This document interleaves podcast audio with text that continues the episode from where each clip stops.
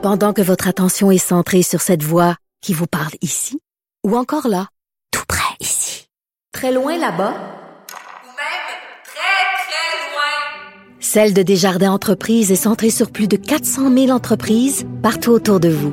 Depuis plus de 120 ans, nos équipes dédiées accompagnent les entrepreneurs d'ici à chaque étape pour qu'ils puissent rester centrés sur ce qui compte, la croissance de leur entreprise.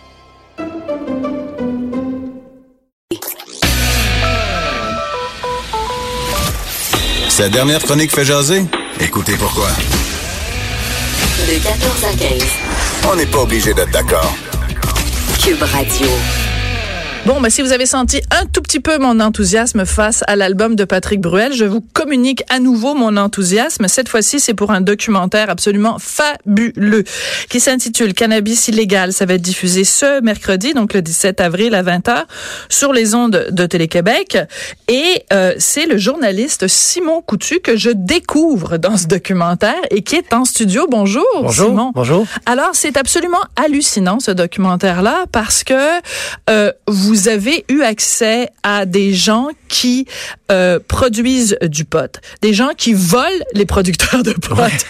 des gens qui font, euh, qui ont toutes sortes de liens avec le pot de façon plus ou moins légale, plus souvent moins euh, ouais. que plus. Qu'est-ce que c'est parti d'où cet intérêt-là pour le cannabis? Ben, depuis quatre ans chez Vice, on, on couvre euh, l'industrie du cannabis. On le couvrait, euh, en fait, euh, on, à l'époque, on, on, était sous les, le régime conservateur, ben, le gouvernement conservateur, pardon, et et on, on s'attendait pas du tout à ce que ça soit légalisé, là, comme mm -hmm. tout le monde. Mais bon, on s'y intéressait. Éventuellement, bon, on a appris la légalisation. Puis l'idée, c'était de d'avoir un angle intéressant, original pour marquer le coup de la, de la légalisation.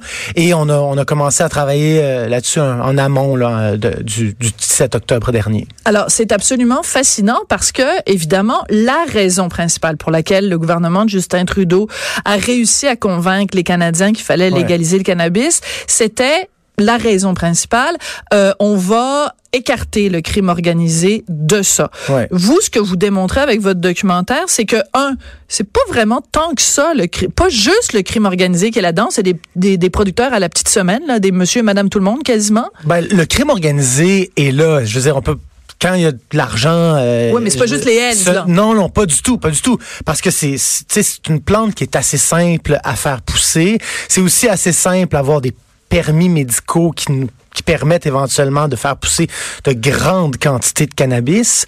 Donc, c'est loin d'être euh, le crime organisé qui a le monopole, comme par exemple si on compare le cannabis à, à la cocaïne ou l'héroïne, où euh, bon, on doit faire affaire avec un cartel, des importations, des contacts, etc.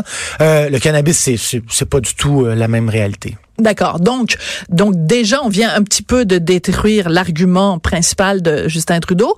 Et deuxièmement, ce que vous démontrez aussi avec le documentaire, ce dont on se rend compte, c'est que finalement, euh, les gens qui sont dans le pot, ouais. ben ils vont continuer. Ils ont continué après le 17 octobre, puis ils vont continuer, puis finalement ils regardent ça aller, puis il y a pas pas grand chose qui va les empêcher de toute façon. Ouais, ben c'est vrai que le constat c'est que six mois après, le marché noir est encore en relative bonne santé. Ça c'est florissant, dirons-nous. Oui, clairement. Mais euh, après, ça ne fait que six mois aussi. Il y a plusieurs des substances qui euh, qui ont été annoncées, euh, dont le hashish, euh, les produits comestibles, qui ne sont toujours pas légalisés. Donc ça, tu sais, je veux dire, le, le, marché noir profite de, c'est sûr de ça. Et l'autre chose aussi, c'est que présentement euh, les, ce, ne sont que euh, des dizaines de producteurs autorisés qui ont accès à ce marché légal-là. Il, il, y a tout le programme, il y a le programme des, euh, des micro de microculture qui va voir le jour éventuellement. Donc ça, ça va donner accès éventuellement à certains petits producteurs. C'est pas le cas en ce moment. Donc tu sais, c'est, mais c'est vrai là. Je veux dire, le marché noir, les trafiquants, les vendeurs, présentement les affaires sont toujours bonnes. Les affaires sont bonnes. Alors, j'aimerais qu'on écoute parce que je vais juste parler à mon équipe. Donc, on avait la bande-annonce et on avait un extrait. Alors, j'aimerais ça qu'on écoute l'extrait parce que moi, personnellement, ça m'a beaucoup... En fait, je veux pas dire ça m'a fait rire, je veux pas banaliser ça, mais en tout cas, c'est assez spécial. On écoute ça. Ça, c'est un de mes amis qui est bouché puis qui s'est dit écoute, Hugo, on peut-tu faire une collaboration THC et viande? J'ai fait comme, euh, oui, s'il vous plaît. Fait qu'il a commencé à me faire des, des tourtières. L'année passée, il m'a fait des tourtières. Il était malade. Fait que c'était 1000 mg. T'as fait des tourtières. Des tourtières au THC. au- Même pas au cannabis, même au Au THC. THC. Ouais, fait que ça pouvait geler 10 bonnes personnes avec une tourtière. Je sais pas, là, ça me fait tellement rire. Parce que vous l'avez dit, donc les comestibles, c'est seulement l'année prochaine, je pense que ça Ouais, va être légalisé. On, on disait octobre 2019. Bon, c'est ça. Jusqu'à preuve du contraire. Mais euh, donc, entre-temps, écoute, le marché de la tourtière au, au THC. Mais ce- entre les mains du marché noir. du marché noir. Mais c'est intéressant parce que ce gars-là, il s'appelle Michel, c'est ça? Je Hugo, me trompe? Hugo, ouais, pardon. voilà. Euh, ce Hugo que vous avez euh, rencontré, lui, il fait une tonne de produits différents, de Ouais. déclinaisons de, de, du pot. Et en plus, il, il- à chaque fois, il est sold out. Ah, lui vend tous ses produits. Et mais faut savoir que lui vend des produits euh, très forts. Euh, beaucoup. Il fait de, de l'extraction euh, de, de THC et il peut monter à des produits euh, qui ont 4, 90% de THC. euh, de THC. Euh, ce qui est, ce qui est la, la substance là, psychotrope, là, une, Ouais. un des cannabinoïdes euh, qui fait en sorte qu'on, qu'on, qu'on se sent euphorique et tout ça. Donc lui, euh, et ça c'est, c'est un, un procédé qui est parfois euh, euh, utilisé, euh, en fait, pour avoir ce type de, ce pourcentage de THC. Il faut parfois avoir recours à des hydrocarbures comme du butane. Et ça, lui, il compare un peu au crack du cannabis, là, si on compare à la cocaïne, par exemple. Et ça, ça va demeurer légal, même après la légalisation des, euh, des, des Ça va demeurer illégal. Illégal. Donc, ce produit très, très fort, lui, demeure dans l'illégalité. Mais c'est ça qui est fascinant dans votre documentaire, c'est qu'il y a certaines personnes beaucoup de personnes qui témoignent à visage découvert, Ouais. mais il y a aussi des gens qui évidemment ont demandé qu'on brouille leur visage, on brouille leur voix également et je pense à deux personnes en particulier. Ouais. Une personne qui est un producteur de potes. En fait, lui, il, il installe des plants de potes dans des champs de maïs.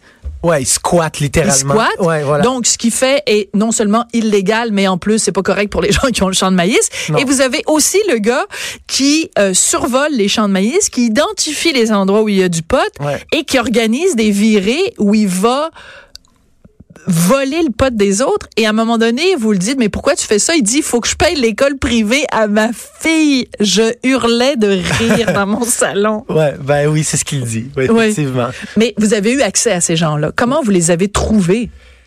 Ben, j'ai envie de dire pour un trafiquant qui se retrouve devant la caméra, on en a rencontré peut-être une dizaine. Donc, euh, parce que ces gens-là euh, ont rien à gagner, là, absolument rien à gagner de venir devant la caméra. Ils ont rien à vendre, euh, il y a pas de cause. À la limite, la seule chose que je pouvais leur vendre entre guillemets, c'est de, de, de raconter l'histoire comme elle se fait pour vrai, donc dans le champ. tu sais.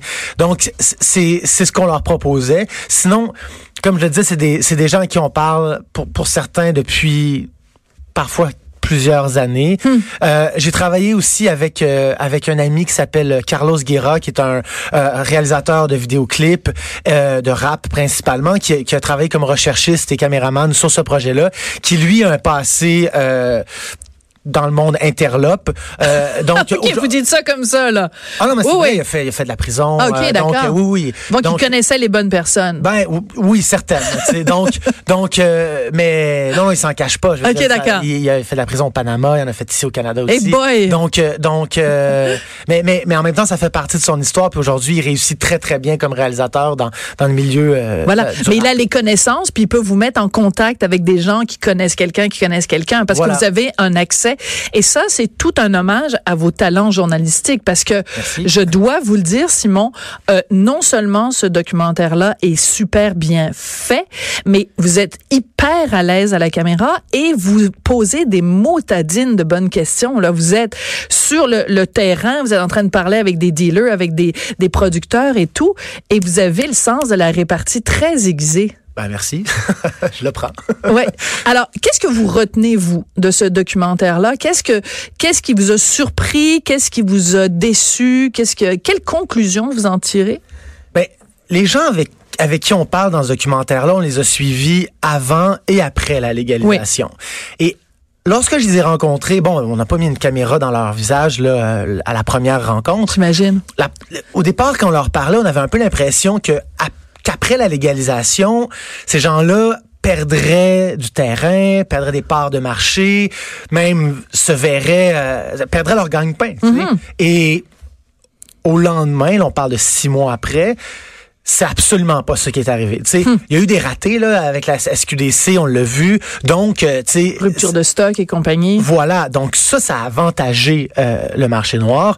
Je parle pas du tout de, de, de, de santé publique, mais l'histoire de monter ça à 21 ans, c'est sûr que le marché noir est content. Là, là je parle pas de questions de santé publique du tout, là, parce que bon, il y a des questions par rapport au cerveau des jeunes, etc. Ça, c'est une autre question, mais par rapport à éradiquer le marché noir, c'est pas nécessairement, je crois, un pas dans la bonne direction, dans, dans le sens que.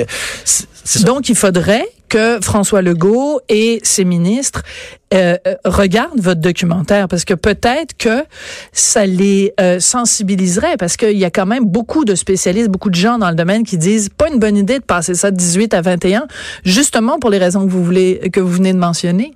Ben, au-delà de regarder mon documentaire, je pense que c'est important que les législateurs regardent ce qui se passe sur le marché noir. Parce que c'est un marché que c'est dynamique, qui existe depuis des décennies, qui, euh, une vraie économie, là. Donc, euh, c'est, j'ai l'impression que oui, les gens doivent se régulariser, entrer, tu sais, faire euh, obtenir des permis, par exemple, de microculture, etc. Il y a éventuellement de la place pour les gens qui étaient là auparavant dans le marché noir, dans le marché légal. Mais j'ai l'impression que le gouvernement aussi doit étudier les dynamiques du marché noir pour mieux les comprendre, pour éventuellement mieux les combattre. Ouais, il y a une, une scène à un moment donné dans le documentaire où vous êtes avec un des euh, des voleurs de potes et euh, vous êtes en hélicoptère. Ouais, en avion. en avion et vous survolez des champs de maïs et même nous on le voit. Ah, on voit dans le champ, t'as le champ, c'est tout blond. Et, euh, et tu vois des bandes vertes qui ont pas rapport avec le reste ou des carrés verts. Ouais. Puis on voit là, puis lui il est super content, il rit comme un fou parce qu'il dit regarde, check ça, c'est du pot, ça c'est du pot. Puis là lui il se positionne avec son GPS, puis le lendemain ou quelques jours plus tard il revient. Ouais. Puis là il s'en va faire 50 000 dollars en, en une journée là. Euh, il y a comme une hypocrisie dans notre société parce que je veux dire, si nous on le voit en, par-dessus les airs, euh, ben le, le gars du champ de maïs, peut-être qu'il le sait aussi. Les gens dans le village, tout le monde le sait, mais tout le monde fait semblant que ça existe pas. Il y a pas une hypocrisie là-dedans? Peut-être, euh, tu sais, le programme CISAI, le programme aussi de contrat social avec les agriculteurs qui peuvent éventuellement dénoncer euh, sans sans avoir d'accusation. Euh, le fait Porté que, contre eux. Voilà, c'est ça. Euh, à la à la sûreté du Québec. Mais moi, lorsque je parlais avec les avec les policiers de la sûreté du Québec, ils me disaient c'est- c'est pas par manque de volonté, il y en a tellement. Donc, il y en a beaucoup, beaucoup, beaucoup du cannabis qui est produit au Québec, beaucoup qui est fumé aussi, euh, ou mangé maintenant. Mais, mais euh, donc, euh, il y en a beaucoup. Donc, on me dit que c'est par manque de temps éventuellement, parce qu'à un moment donné, la, la, la saison se termine, ben, en fait, la saison avance et les plans sont coupés et là, il est trop tard. D'accord. Puis de toute façon, est-ce qu'on veut nécessairement que nos policiers concentrent leurs énergies sur aller euh, surveiller deux rangs dans un champ de maïs, alors qu'il y a des choses quand même plus, tu sais, il y a comme des producteurs plus gros, puis il y a la coke, puis tout ça, c'est plus grave ça. Ouais, si Peut-être de la- euh, champ de maïs avec trois lignes de, la joke. Coke, ligne, non? bon, des lignes de potes. Euh, ils, se, préoccupent plus des lignes de coke que des lignes de, de potes, peut-être. En tout cas, c'est Ou du absolument. fentanyl, par exemple, ou des ou- opiacés. Oui, c'est ça. Puis ça, c'est il a vraiment une crise euh, très grave aussi. Ben écoutez, c'est très très très intéressant. Euh, les voleurs et les volés. Les voleurs de potes et les, et les Ouais, ouais. volés de potes, c'est absolument passionnant. Et euh, bon, donc c'est diffusé ce mercredi à 20h à Télé-Québec Cannabis illégal. Merci beaucoup Simon Coutu. Hey, merci beaucoup. Puis ben j'ai hâte à votre prochain documentaire parce que vous êtes vraiment bon. Ah, c'est gentil. Merci beaucoup. Après Merci. la pause, Lise Ravary sur Cube Radio.